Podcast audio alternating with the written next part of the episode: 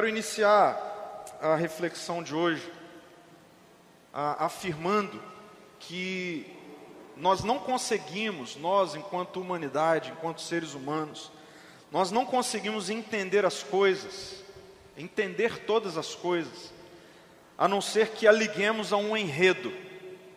Vou repetir isso. Nós, enquanto seres humanos, nós não conseguimos entender as coisas muito menos interagir com as coisas, sem que a liguemos a um enredo, a uma narrativa, a uma história. Veja, um filósofo britânico chamado Ellen de McIntyre, ele afirma que as atitudes humanas, elas são narrativas encenadas. As atitudes humanas são narrativas encenadas. Ou seja, nós vivemos a partir de enredos, nós vivemos a partir de alguma narrativa, acreditando em alguma coisa. A nossa vida, as nossas ações, elas são encenações de narrativas, de enredos, daquilo que nós acreditamos. Isso é assim com todo mundo, isso não tem a ver apenas ou exclusivamente com a, a cosmovisão cristã. Qualquer pessoa, uma pessoa que diz, eu não creio ah, na existência de um Deus, essa pessoa tem uma narrativa de vida. E é, é a sua narrativa que faz com que a sua vida aconteça. Por isso, esse filósofo britânico ele afirma que as atitudes humanas são, na verdade, narrativas daquilo que nós acreditamos são narrativas que nós encenamos.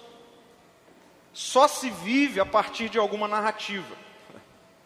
Você já parou para pensar nisso? Só se vive a partir de alguma cosmovisão, de algum paradigma, de alguma história. Todo ser humano. E é nesse sentido que eu quero perguntar para você: dentro de que enredo você vive? Dentro de que enredo compreende a sua vida? Dentro de que narrativa, de que história você vive a vida? Hoje você está aqui, mas amanhã, feriado para alguns, alguns trabalham mesmo no feriado, enfim, durante a semana, o que você fez na última semana foi com base em que enredo de vida, em que narrativa, em que história que você viveu a sua vida. É exatamente nesse, nesse sentido que eu creio profundamente que o Evangelho não se trata de uma religião, mas de um enredo. É nesse sentido que o Evangelho se trata de uma narrativa, se trata de uma cosmovisão, na qual, sob a ótica correta, o cristianismo, aquilo que nós conhecemos como cristianismo, não é uma religião que vai responder às minhas demandas espirituais. Porque muitas vezes o paradigma religioso, ele compreende apenas as demandas espirituais. Mas é nesse sentido, entendendo o evangelho como um enredo, como uma narrativa, que o cristianismo não é uma religião que vai atender às minhas demandas espirituais, mas é um enredo que vai responder às minhas demandas humanas integrais. Eu gosto de pensar no Evangelho assim. Eu gosto de pensar na narrativa bíblica assim, como um enredo, como uma história, na qual vai responder todas as minhas demandas humanas. E na demanda humana a espiritualidade está presente. Então, dentro de que enredo você compreende a sua vida e você vive a sua vida? No domingo passado, a partir de uma mensagem, né, uma pregação puramente expositiva, no texto de João, no capítulo 14, Evangelho João, capítulo 14, eu mostrei que na obra consumada de Jesus, nós iniciamos a nossa série assim, mostrando, refletindo a respeito do que Jesus foi fazer na cruz e na sua obra consumada, nós fomos feitos morada, nós fomos preparados, construídos pela obra consumada de Jesus naquela cruz, para recebermos em nós o Espírito Santo. O Espírito Santo que é o eterno em nós. Que essa dimensão do eterno está agora habitando dentro de mim, dentro de todo aquele que crê na obra consumada de Jesus. Ou seja, a partir disso, aqui nesse tempo, eu falei muito na semana passada de cronologia, ou seja, nesse tempo, nesse calendário que eu e você, graças a Deus, ainda estamos. né? Uma das questões que nós refletimos na semana passada foi: se o tempo acabar para você agora, então graças a Deus o tempo não acabou para ninguém, está aqui, várias pessoas eu estou revendo da semana passada. Então, nesse tempo, nessa cronologia, o Espírito, o Eterno está em nós, para quê? Para que desfrutemos da eternidade. Ou seja, para que nós, aqui, do lado de cada eternidade, na cronologia, já experimentemos, desfrutemos daquilo que o Pai e o Filho desfrutam. Para não restar dúvida, veja só como Jesus, em João, no capítulo 17, versículo 21, eu disse que o texto de João 14 está dentro de um único momento, que vai de João 13 a João 17. E, João, e, e Jesus ele termina aquele momento com uma oração. Ele termina aquele encontro com os discípulos com uma oração. E essa oração ela é narrada em João 17. E há um momento daquela oração de Jesus feita, narrada em João 17, que ele está orando especificamente por mim e por você. Naquela oração de João 17, tem um momento em que ele, ele ora por ele mesmo, ele estabelece em oração um diálogo, uma relação com o Pai com um enfoque nele mesmo. Num segundo momento, em João 17, ele ora, voltando a sua oração para aqueles que estão ali, para os discípulos que estavam naquele momento com ele. E no desfecho daquela oração, a terceira parte da oração de João 17, ele ora por aqueles que creriam nele a partir da mensagem daqueles discípulos, ou seja, eu e você. E aí, para não restar dúvida, que o que Jesus sempre quis foi que por meio do Espírito, nós agora, do lado de cada eternidade, na cronologia, já desfrutássemos de eternidade. Veja só o que ele ora, ou uma parte da sua oração, João 17, versículo 21, ele faz: Minha oração, Jesus está orando por nós, minha oração é que todos eles sejam um, como nós somos um, como tu estás em mim, Pai, e eu estou em ti, que eles estejam em nós não, não cabe interpretação nesse texto. que eles estejam em nós. Mas como assim? Nós vamos estar onde o Pai e o Filho estão? Pelo Espírito. Pela presença do Espírito Santo em nós. Então a presença do Espírito Santo em nós não é para a gente ficar arrepiado. A presença do Espírito Santo em nós é para que o Espírito nos conduza nesse ambiente da eternidade onde o Pai e o Filho estão. E aí, essa compreensão de eternidade agora, voltando a falar de enredo, de narrativa, nos insere numa história. Aquilo que nós vimos na semana passada, de que pela obra consumada de Jesus, nós desfrutamos de eternidade agora, pela presença do Espírito Santo em nós, nos insere num enredo. Eu quero que você preste muita atenção nisso. Um enredo que alguns teólogos, e eu gosto de, de usar essa expressão, chama de o drama das Escrituras. O drama das Escrituras. Passe a olhar para a Bíblia como um drama, como uma narrativa como apresentação de um enredo. A Bíblia não é um livro da religião cristã. Ela pode ser para você um livro da religião cristã, mas ao ler a Bíblia, você vai perceber que não dá para você dizer que a Bíblia é um livro de uma religião, porque ela nos apresenta um enredo. E se você diz crer nesse enredo, não dá para você viver parte dele. Você precisa viver nele. Então a Bíblia nos apresenta um drama. Eu estou chamando aqui de o drama das Escrituras. um enredo. Um enredo que a gente pode encontrar ao longo de todo o texto sagrado, ao longo de todos os livros que estão na Bíblia. Um, uma condução, um desdobramento. E é muito importante você entender que é nesse desdobramento, inclusive, que nós lemos a Bíblia. E passa tudo fazer sentido nas Escrituras. Porque quando nós compreendemos a Bíblia como esse monte de livro isolado, é aí que a gente fica pincelando ou pensando textos, versículos, para construir a partir disso a minha própria tese. E quando a gente vai ver, está tudo desconectado. Então a gente precisa compreender a Bíblia como uma narrativa, um enredo, um drama, que passa por esses momentos. Nós temos nesse drama a narrativa da criação. Então, nós encontramos nas Escrituras como o mundo, a humanidade, todas as coisas foram criadas. Quem crê em Jesus crê que o mundo foi criado, alguém o criou, então, o drama das Escrituras nos mostra um plano de Deus na criação. E é muitas vezes por nós entendermos isso com superficialidade, ou faltando a profundidade que nos cabe para compreender esse drama todo, que a gente inclusive começa a flertar com colocar a, o caráter de Deus muitas vezes em xeque. Quando nós olhamos para tragédias, para momentos ruins, enfim, e a gente diz assim: mas como pode um Deus que é bom fazer isso?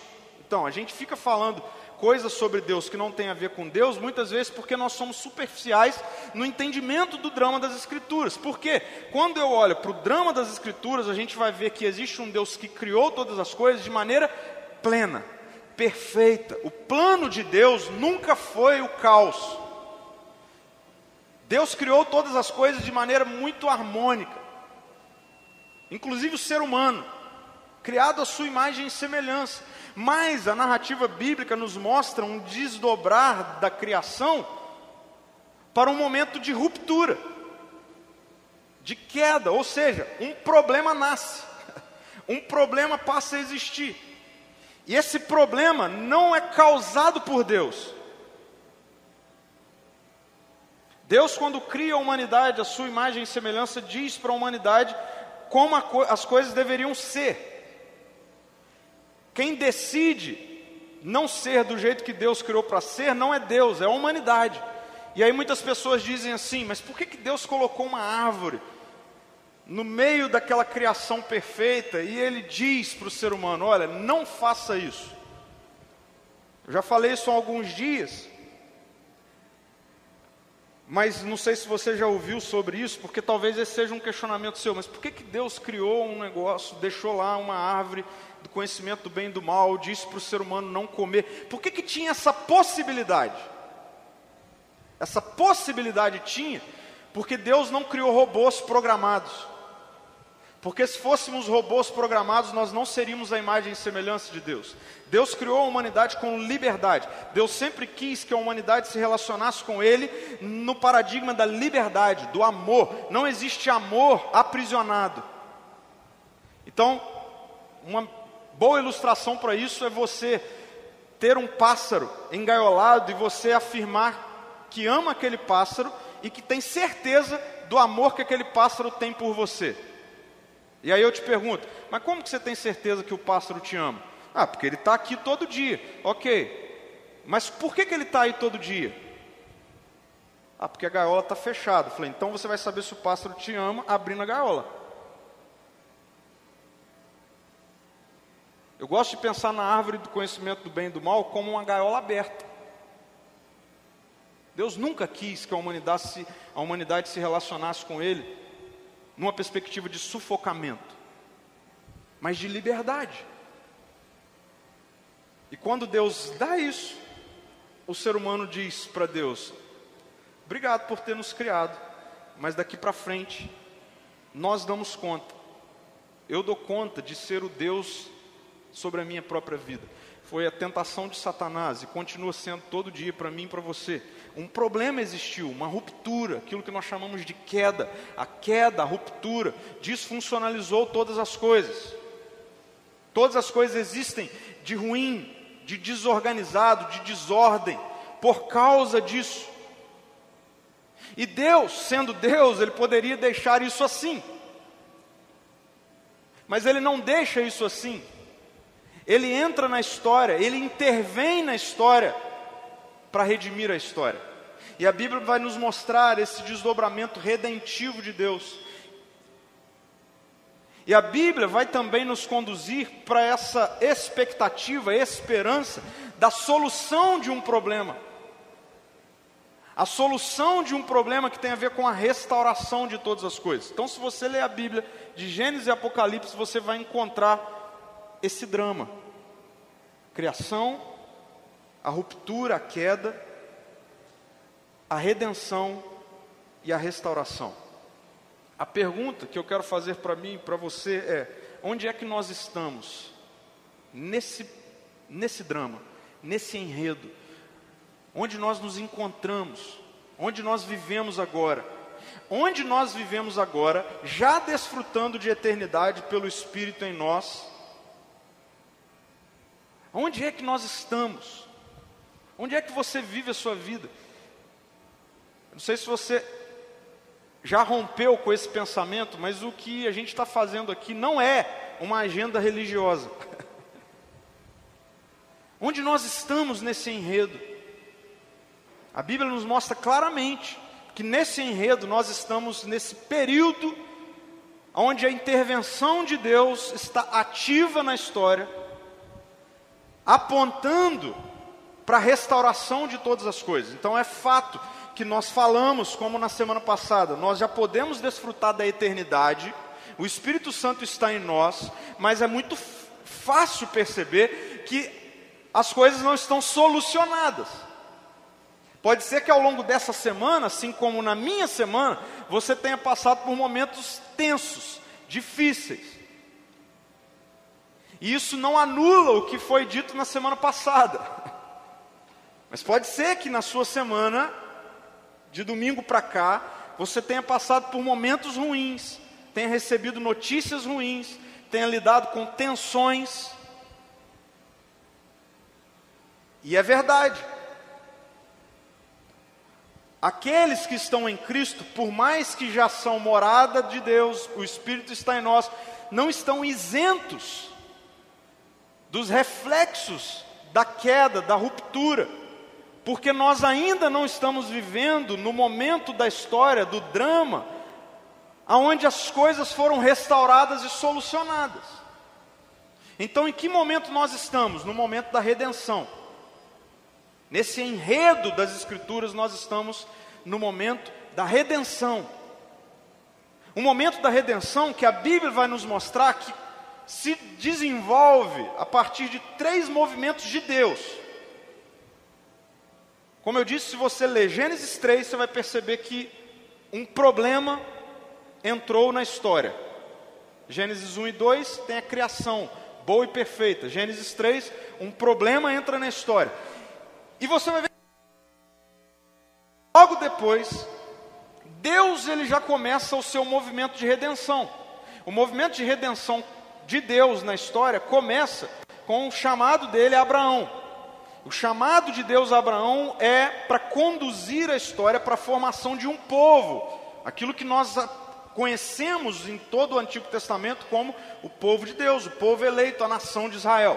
Então a nação de Israel, ela é uma redenção iniciada por Deus.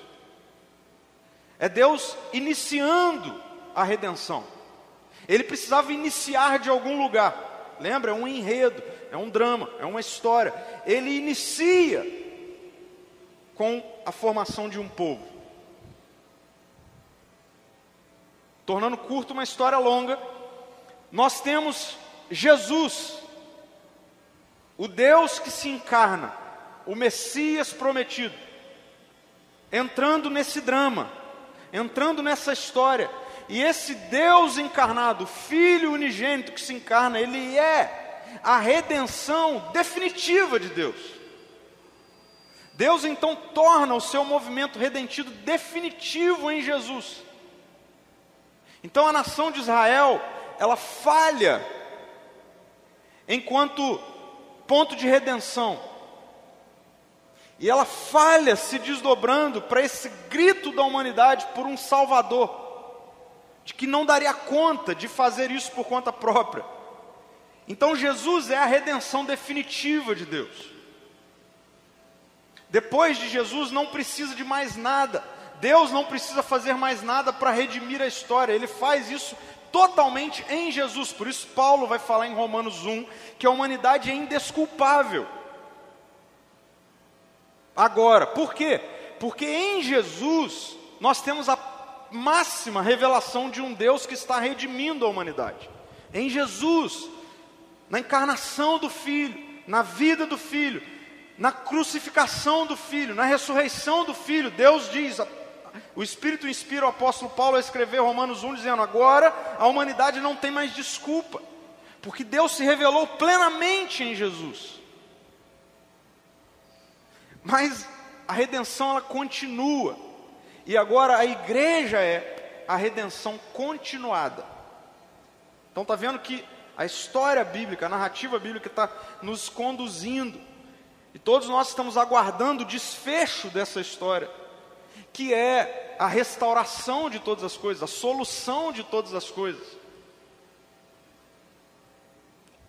Dentro desse enredo, Dentro disso que eu trouxe até agora, eu quero fazer uma pergunta que nos insere no tema específico de hoje. Para alguém que vive nesse enredo, para que serve o trabalho? Para alguém que vive nesse enredo,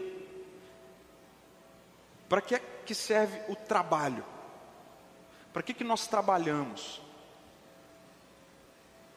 Então você viu que a Bíblia está nos mostrando uma história de um Deus que está redimindo a criação e a humanidade, e está conduzindo a história para o desfecho disso, que é a restauração de todas as coisas. Nós vimos que nós somos, nós somos, você já se rendeu ao Evangelho, se você crê em Jesus como Senhor, Salvador da sua vida, alcançado por amor e graça, você está inserido nesse enredo, nesse ponto de redenção no qual é uma redenção que continua hoje mediante o Espírito em nós. E nesse enredo, para que é que serve o trabalho? Para que, que nós trabalhamos? Por que, que eu e você, segunda após segunda, semana após semana, ano após ano, nós nos dedicamos a algo, a trabalhar, a sair de casa ou em casa? Para que para que serve o trabalho para alguém que está inserido nesse enredo? A gente não costuma muito pensar sobre isso, né? E sabe o que, que isso gera? Não pensar sobre isso especificamente, sabe o que isso gera? Ao invés de nós sermos influenciados e conduzidos pela eternidade, pelo eterno em nós, no que diz respeito ao trabalho, nós somos influenciados e conduzidos pelos valores e princípios da presente era, no que diz respeito ao trabalho, da queda, da ruptura. E nessa noite nós precisamos nos arrepender disso. Porque ser cristão é dizer que eu creio que eu estou inserido no enredo bíblico.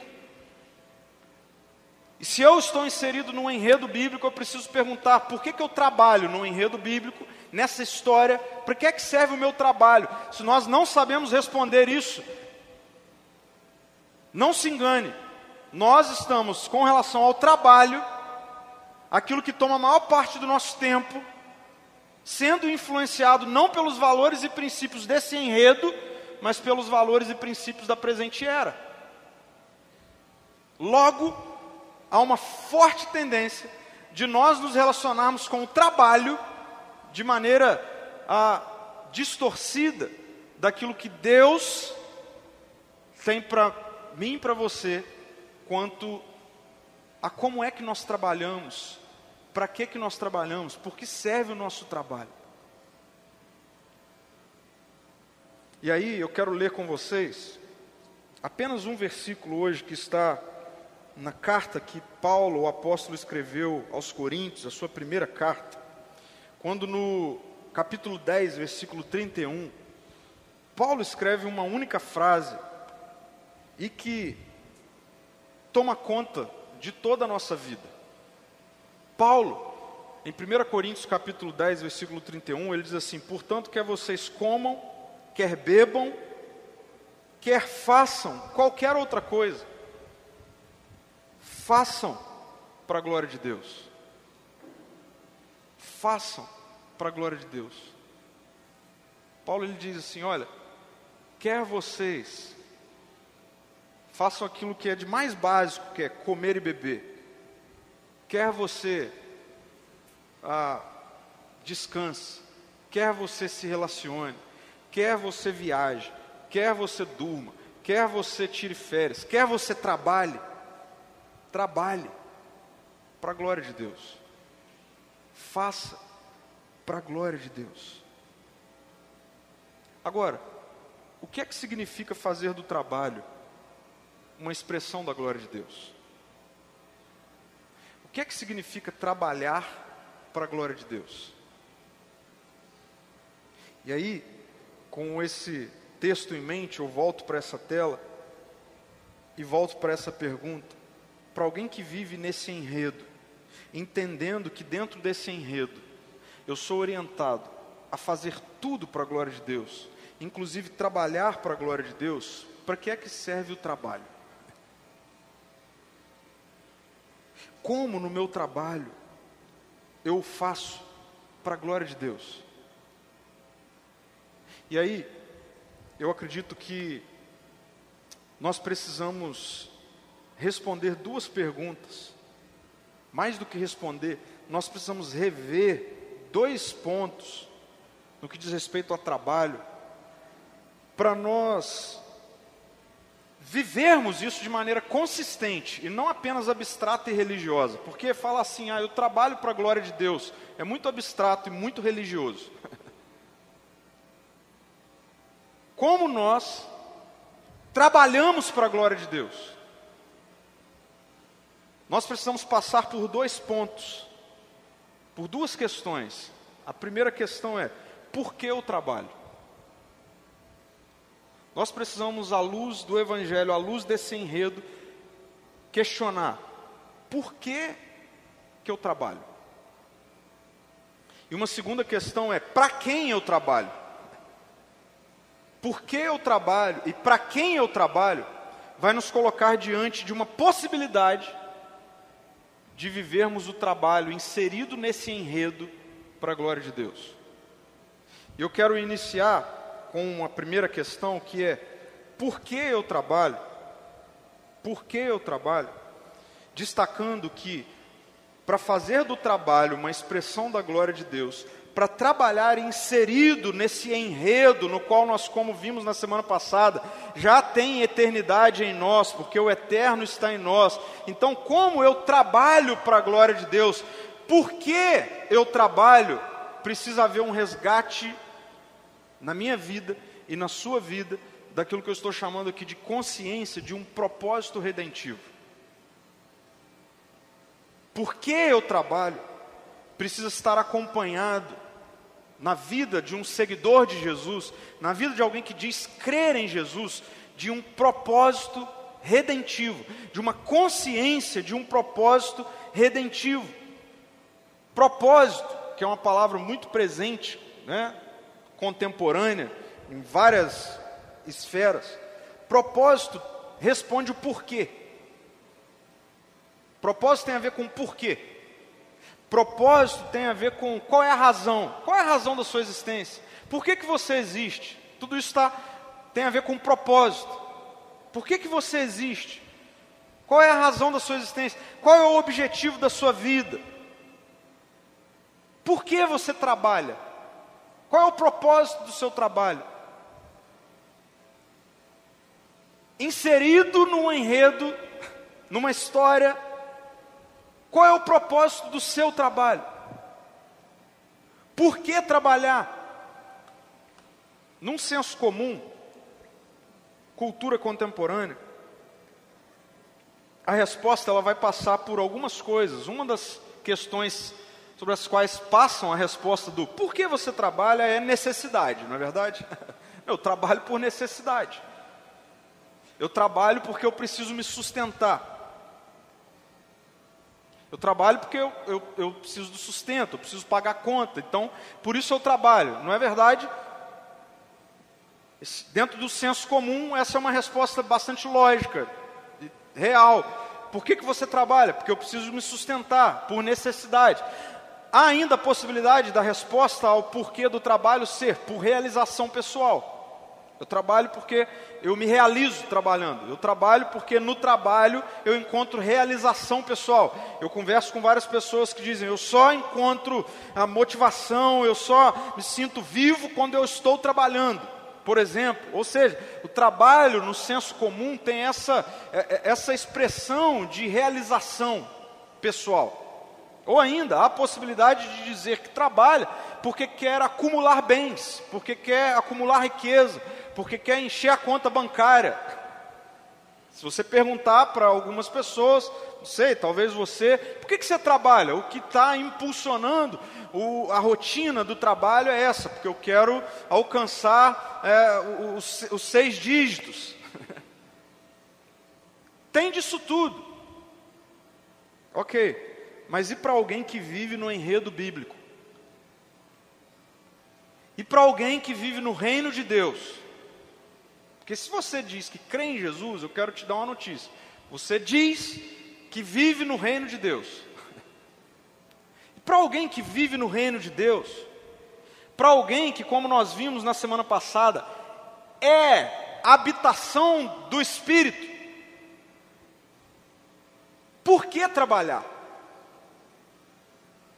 Por que trabalhar? Preste atenção nisso. O trabalho para a glória de Deus, ele serve, ou ele precisa servir, como um sinal da redenção. O trabalho para a glória de Deus serve como um sinal da redenção. E não mais deve estar restrito a ser fonte de sustento, realização pessoal e acúmulo de riqueza. Para para refletir um pouquinho nisso. Porque talvez você até hoje tenha vivido o seu trabalho só por causa dessas três questões ou algumas outras e nunca considerou que o trabalho para a glória de Deus tem a ver com ser um sinal da redenção.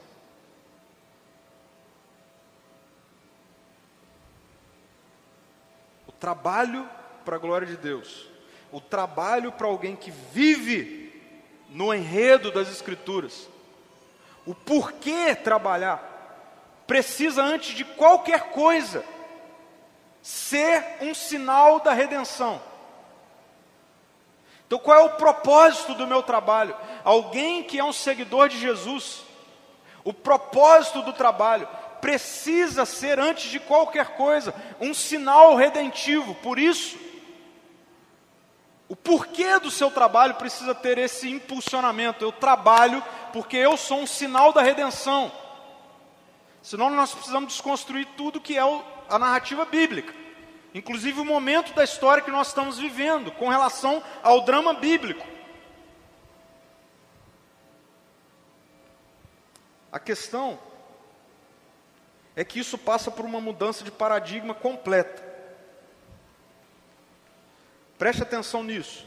Dessas três questões que eu listei ali, fonte de sustento, realização pessoal e acúmulo de riqueza, dessas três questões, Deus não tem problema em você olhar para o trabalho, viver o trabalho, trabalhar e no trabalho ou do trabalho encontrar a sua fonte de sustento. Deus não tem problema nenhum com isso. Ok? Não é pecado você olhar para o trabalho e estabelecer essa relação com o trabalho. É daqui que vem o meu sustento. Deus não tem problema com isso. Deus também não tem problema com você se realizar no seu trabalho. Deus não tem problema com isso. Deus tem todo o problema do trabalho ser para a sua vida algo sobre o qual você quer estabelecer essa relação de acúmulo de riqueza. Essa terceira questão, ela é uma questão claramente, explicitamente confrontada pelo estilo de vida do reino, de acúmulo de riqueza. Agora, as duas primeiras não.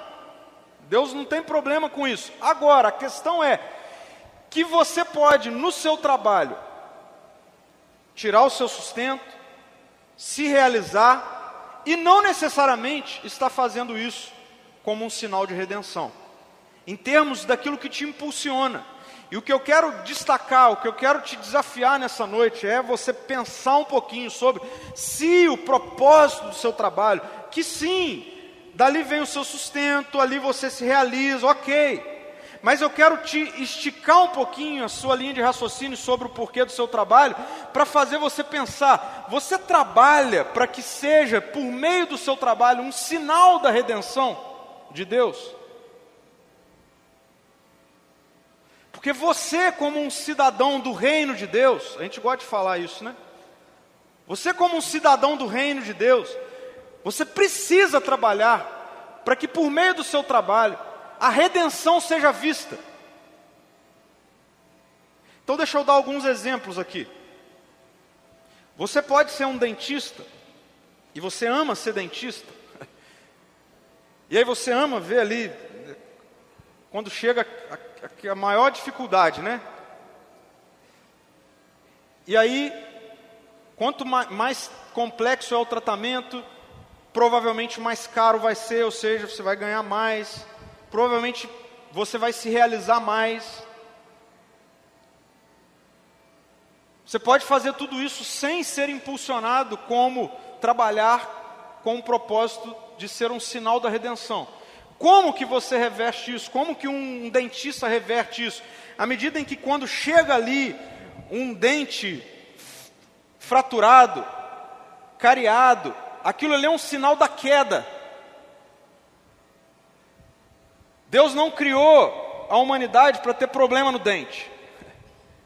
Chega alguém na sua mão com um dente fraturado, alguma coisa ali que precisa ser consertada. Você, como um dentista, que é um dentista no reino de Deus, quando você está ali cuidando daquele dente, você não está cuidando daquele dente para o seu sustento apenas, para a sua realização apenas. Quando você restaura um dente, é um sinal da redenção.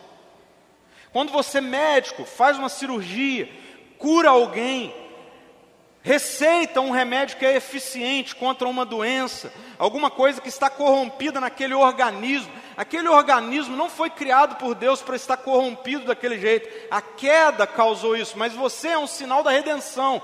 Quando você vai para trabalhar, para atender alguém, um médico vai fazer isso, você ao atender precisa estar ciente de que você está ali, porque quando você faz algo que resolve um problema, é um sinal da redenção, porque do lado de lá da eternidade não vai ter doença mais não vai ter problema mais, tudo será restaurado. Então, quando do lado de cá você restaura algo, você está participando da redenção. Eu usei dois exemplos da saúde, mas isso tem a ver com economia, isso tem a ver com a justiça, isso tem a ver com um professor, uma professora que em sala de aula ensina uma criança que não sabe ler a ler.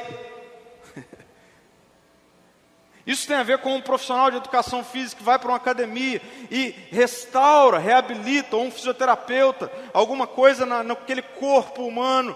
Quando você melhora a qualidade de vida de alguém, quando você é um nutricionista e você ensina para uma pessoa que comer bem não é aquilo, aquele modelo, aquele estilo, mas agora é esse. Isso é um sinal da redenção quando você atende bem alguém, quando você na sua empresa, você trata bem seus funcionários, você estabelece uma relação justa com seus funcionários, quando você na sua relação com o seu empregador, com o seu chefe, você estabelece uma relação de senhorio, de submissão, você faz o seu melhor, você não passa a perna em ninguém na empresa, tudo isso é trabalhar como um sinal da redenção.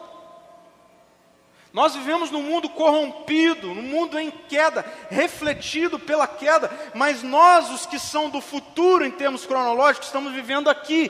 O reino de Deus está em nós, o Espírito Santo está em nós. Então, por que nós trabalhamos? Nós trabalhamos porque Deus quer dar sinais da redenção, e Ele dá sinais da redenção também quando nós trabalhamos. É nesse sentido que a gente precisa ter coragem para afirmar que não é todo trabalho que dá para um cidadão do reino de Deus topar. Não é tudo que dá dinheiro que significa que um discípulo de Jesus pode fazer. Tem oportunidades que surgem que se não dá, se não dá para você naquele trabalho ser um sinal da redenção, é porque não dá para você fazer aquilo para a glória de Deus. Simples assim.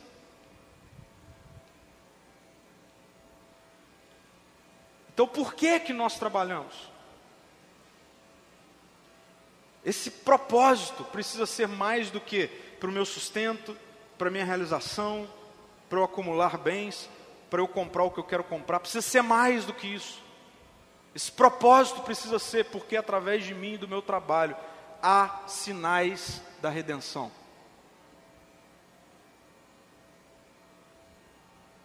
Como eu disse, a gente precisa caminhar para um para quem nós trabalhamos. Para quem nós trabalhamos. E esse para quem nós trabalhamos nos coloca diante de uma consciência de vocação redentiva. Então, se o porquê nos coloca diante de um propósito redentivo, o para quem nos coloca diante de uma vocação redentiva. Vocação, assim como propósito, também é uma palavra que está em alta no mundo corporativo, no, no mundo da psicologia, no cenário coach, né? essa coisa de vocação, ser vocacionado, encontrar a vocação. Mas o que é vocação? Às vezes a gente fala tanto das coisas e a gente não sabe o que é. O que é vocação? O que é dizer que eu sou vocacionado, eu sou vocacionada. O que é, o que significa ser vocacionado ou vocacionada? E aí é bom a gente ir atrás do sentido das palavras. E quando nós encontramos a raiz de vocação, que é no termo latino vocare, esse termo no latim vocare significa literalmente chamar. Chamar. Então, vocação envolve ser chamado. E aí eu quero usar as palavras do Tim Keller, que nesse contexto ele vai dizer o seguinte: o trabalho só é uma vocação se alguém chamar você para fazê-lo e se ele for feito para quem o chamou, e não para você mesmo. Da mesma forma, o nosso trabalho só é um chamado se for repensado como uma missão ou um serviço em favor de algo que está acima dos nossos meros interesses pessoais. Então, necessariamente, para você ser honesto com a palavra, necessariamente ao afirmar que você é vocacionado para algo, você necessariamente tem que estar dizendo: alguém me chamou para algo. Ou então para de usar a palavra vocação. Mas para você usar a palavra vocação de maneira correta, necessariamente você tem que dizer que, ao afirmar que é, eu sou vocacionado para isso, então você está dizendo que você foi chamado para isso. Chamado por quem? Quem é que te chamou para ser professor, professora, engenheiro, engenheira, economista, contador, advogado, delegado, juiz, médico, enfermeiro, enfim, quem é que te chamou para ser pastor? Quem é que te chamou? E vocês concordam que isso pode encontrar muitas respostas? Ah, quem me chamou fui eu mesmo. Quem me chamou foi a cultura, que disse que quando eu estava na minha época de, de pensar minha profissão, a cultura dizia que ah, o bom era ser tal coisa. Quem nunca caiu nisso, né? Ah, não, eu fiz testes, eu ouvi pessoas e tal, e eu. Não, é isso. Então, muitas coisas podem nos chamar. Muitas coisas podem te chamar para você ser e fazer o que você está fazendo. A questão é: você diz que vive no enredo do reino de Deus. Deus te chamou.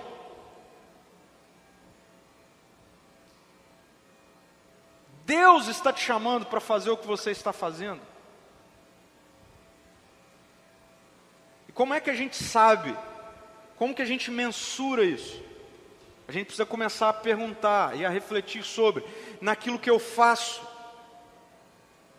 esse chamado, ou seja, essa vocação, ela só revela as questões que são levadas em conta aqui na cronologia, ou esse chamado revela a redenção? E mais uma vez a gente precisa pensar nisso. Então, Deus me chamou para ser isso. Se Deus te chamou para ser isso, é porque Ele quer, através disso, por meio disso, dar sinais da redenção. Ele quer mostrar que o reino de Deus é algo real, presente, que Jesus é real, que a história que está sendo contada no drama das Escrituras é a história real. Se você é cristão, é isso que precisa estar aí no seu background, na sua reflexão. Do, bom, para quem eu trabalho? Eu sou vocacionado por quem? Então, você, como um discípulo de Jesus, é vocacionado por Jesus. É Ele que está te chamando para fazer o que você faz. E Ele te chama para fazer o que você faz, não é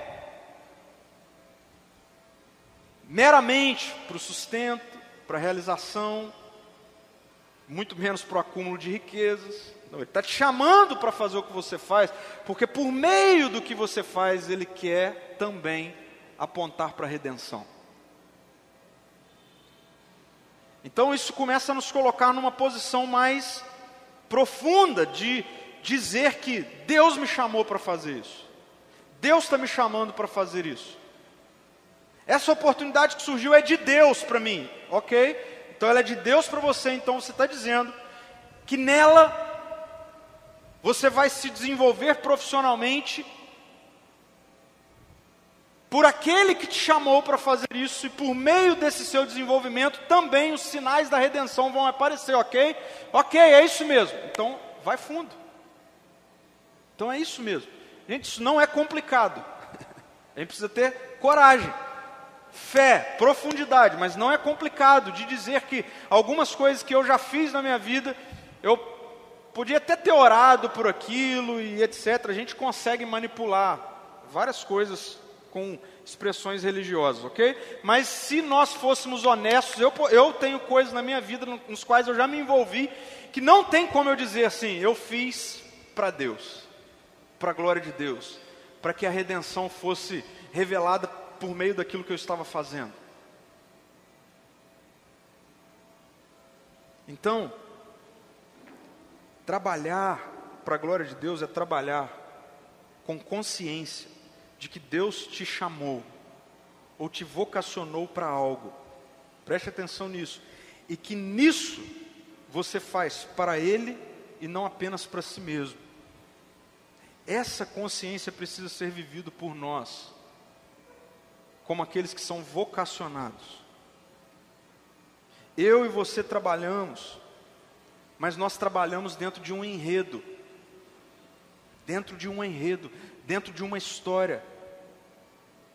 A história de um Deus que está redimindo todas as coisas até que tudo seja restaurado.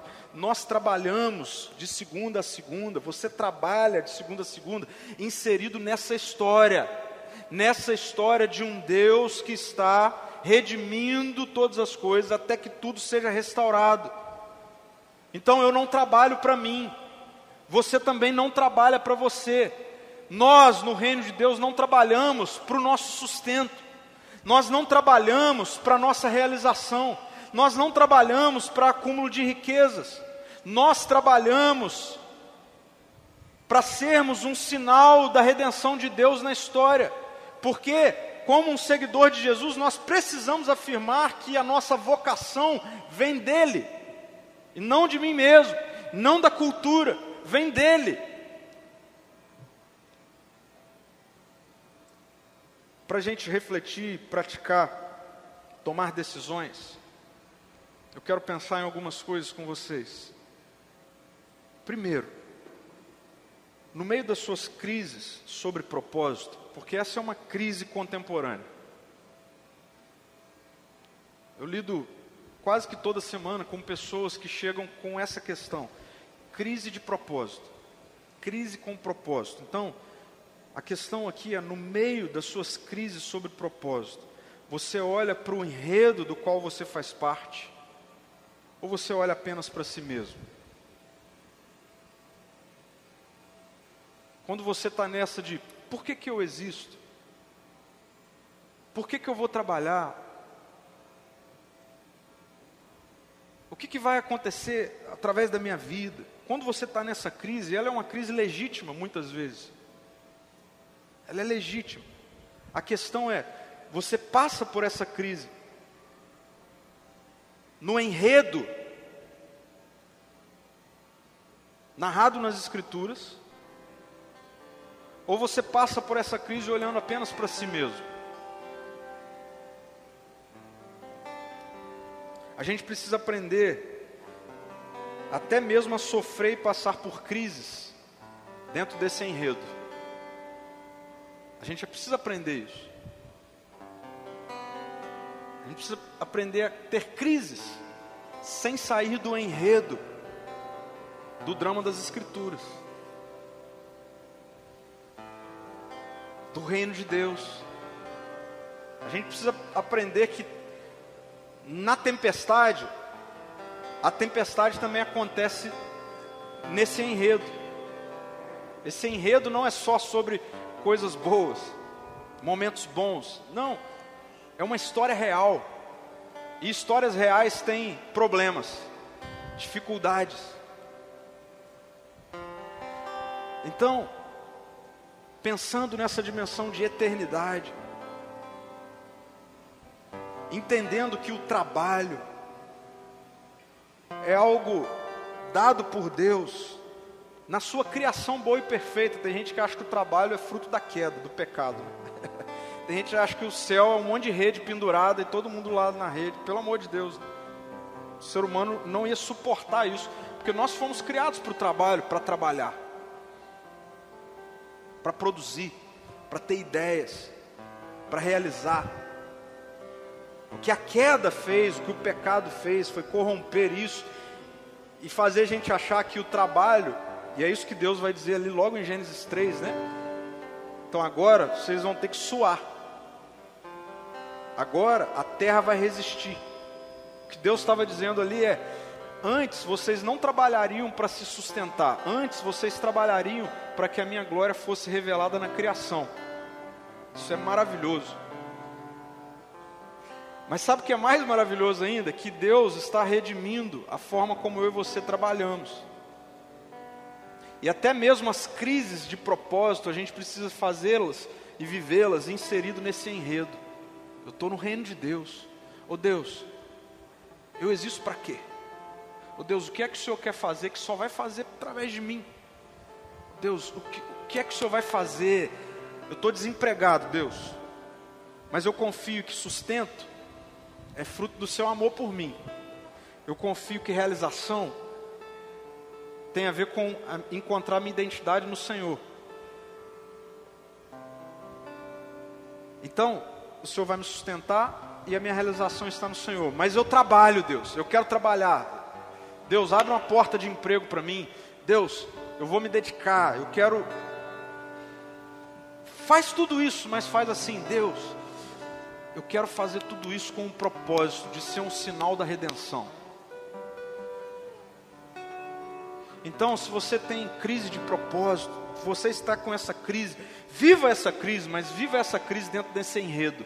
Se você é jovem, que está aqui me ouvindo, adolescente, você está sendo bombardeado sobre o que é que você tem que fazer, o que é que tem que... Então, começa a estabelecer a sua relação com Deus e falar assim: você tem que ouvir seus pais, você tem que ouvir experiências ao seu redor, mas você também precisa fazer tudo isso no enredo do reino de Deus, no qual você precisa perguntar para Deus: Deus, o que é que o Senhor quer fazer através do meu trabalho? Que ao realizar o meu trabalho vai ser sinal da redenção. As pessoas vão ver o que eu produzo, vão ver o que eu faço, e elas vão ver redenção.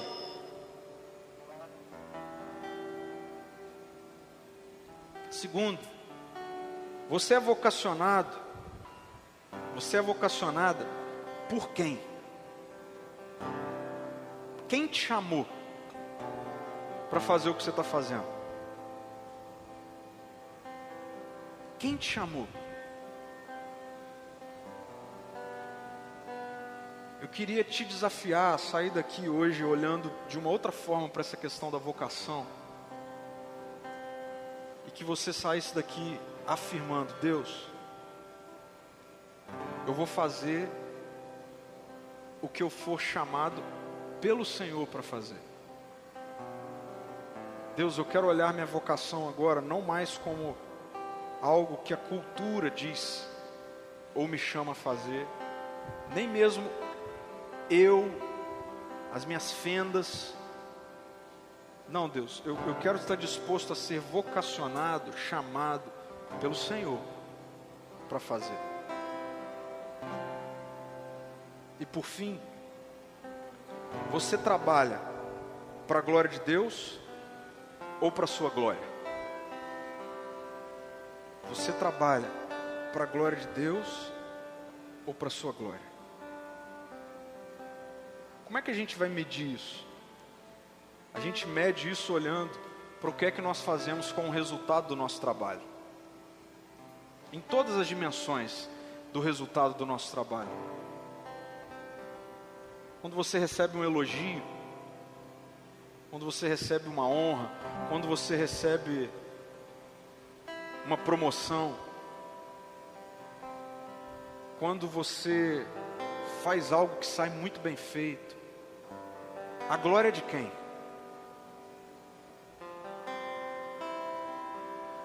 Isso passa também pelo aspecto financeiro. Quando você recebe o seu salário, quando você se você é empresário, enfim, quando você tem lá a sua retirada, recebe o seu prolabore, a glória de quem?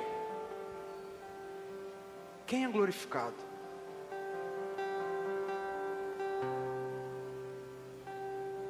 Aqui é o momento, aqui é o momento de eu te desafiar, a você que está trabalhando, a você que está trabalhando, seja como um funcionário, funcionária, seja como um autônomo, a você que tem uma renda fixa, a você que está trabalhando, aqui é o momento de eu te desafiar.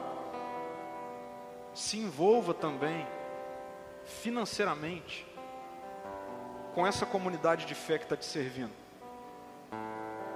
Esse é o momento. Você sabe que a gente, você já percebeu que a gente não tem momento de recolhimento de dízimos e ofertas, a gente não tem nenhum tipo de apelo nesse sentido, mas isso não significa que tudo aqui é de graça.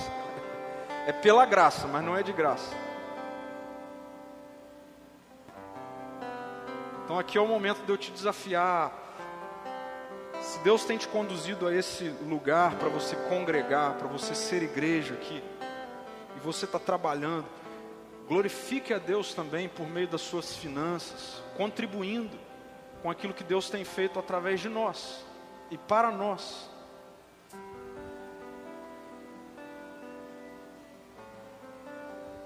Porque a maneira como nós nos relacionamos com o status que o trabalho nos dá, com a posição que o trabalho nos dá, com as finanças que o, que o trabalho nos dá, fala muito sobre quem é glorificado no meu trabalho. Eu quero orar por você, por nós, porque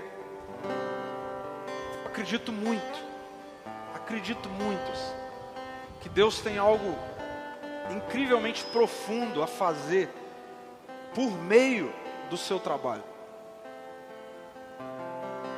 Mas eu seria desonesto com o enredo bíblico se eu dissesse que o que Deus tem a fazer por meio do seu trabalho tivesse a ver apenas com você, com a sua realização, com o seu sustento. Porque muitas vezes é isso que é dito por aí. Não, Deus, Ele é o protagonista da história. Nós nos damos muito mal quando nós tentamos ser protagonistas. Eu falei isso na semana passada, eu vou repetir. O Evangelho não é sobre Deus entrar na minha vida. O Evangelho é sobre Deus me conduzir para a vida dele. Vou repetir isso. A boa notícia do Evangelho não é que Jesus entra na minha vida. A boa notícia do Evangelho é que eu vou para a vida de Jesus. A boa notícia do Evangelho é que eu saí do enredo da criação boa e perfeita, e em Jesus Deus me trouxe de volta para o enredo da criação boa e perfeita.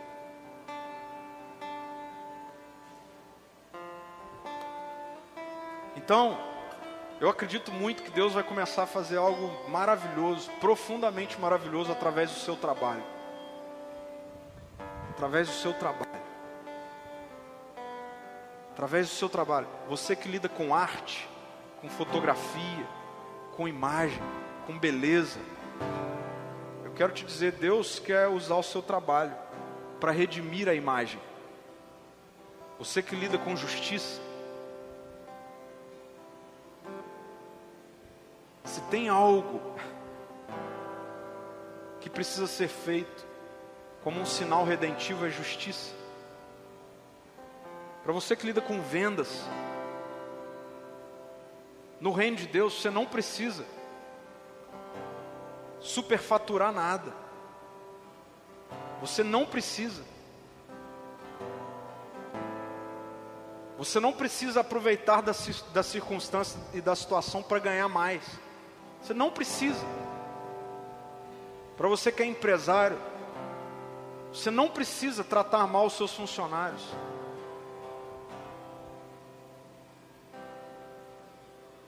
Para você que, enfim, em várias coisas dá para a gente dizer: eu faço isso porque eu sou um sinal da redenção. Eu faço isso para aquele que me vocacionou. Sabe por quê? Porque amanhã ou terça-feira, quando você se levantar, se arrumar, se planejar, fazer sua agenda, ir para uma reunião, vender, pensar estrategicamente, não se esqueça, não se esqueça, que nem mesmo o ar que enche os seus pulmões são seus.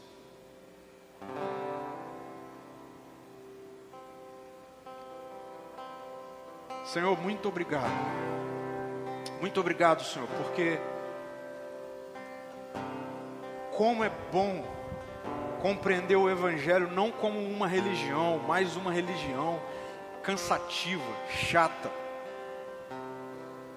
que sempre gira em torno de culpa, de fardo. Muito obrigado, Senhor, porque por meio do Seu Espírito, o Senhor está sendo cuidadoso com a gente, está nos conduzindo a um enredo, a uma história, uma história que nenhuma outra a sobrepõe, nenhuma outra faz a conta fechar. Obrigado, Deus, porque pela revelação da tua palavra, das Escrituras, a conta fecha. As nossas respostas, as respostas do mais profundo do nosso coração humano, são encontradas. Muito obrigado, Senhor, pela revelação da tua palavra. Muito obrigado, Espírito Santo de Deus, pela inspiração em nós, para que essas palavras não sejam letra fria, mas seja vida. Muito obrigado, Senhor, pela eternidade agora muito obrigado, Senhor, porque somos morada do Teu Espírito. Pelo Teu Espírito em nós, nós já podemos estar onde o Pai e o Filho estão. Obrigado por isso, Senhor. E obrigado, Deus, porque ao olharmos para a presente era, para a nossa semana, para o nosso momento, talvez para o nosso emprego ou desemprego, pelos problemas da economia, ao olharmos para o problema da nossa empresa. Muito obrigado, Deus, porque nós podemos olhar para tudo isso dentro de um enredo, e esse enredo nos diz que a última palavra não é da economia, a última palavra não é da dificuldade, a última palavra é da restauração plena. E é nela que nós aguardamos, é nela que nós ancoramos, é nela que nós esperamos. E enquanto nós trabalhamos aqui, nós queremos trabalhar aqui para mostrar sinais da redenção. Deus, eu oro por uma nova mentalidade para todos nós. Todos nós que estamos trabalhando, que vamos trabalhar essa semana, eu oro por uma nova mentalidade, pelo Teu Espírito em nós, para que ao sairmos da nossa casa, ao planejarmos a nossa semana, a gente possa ter, Deus, um propósito redentivo, um porquê, maior do que nós mesmos. Que tenhamos também, Deus, uma vocação redentiva, que a gente saiba responder quem nos chamou.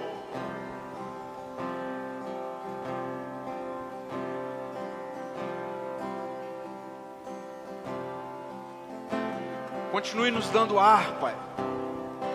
Nós pedimos ar sobre os nossos pulmões. Nos dê força, nos dê estratégia, nos dê ânimo, nos dê oportunidades, nos dê trabalho, possibilidades de sermos sinais da redenção do lado de cada eternidade, até que o Senhor volte. Em tudo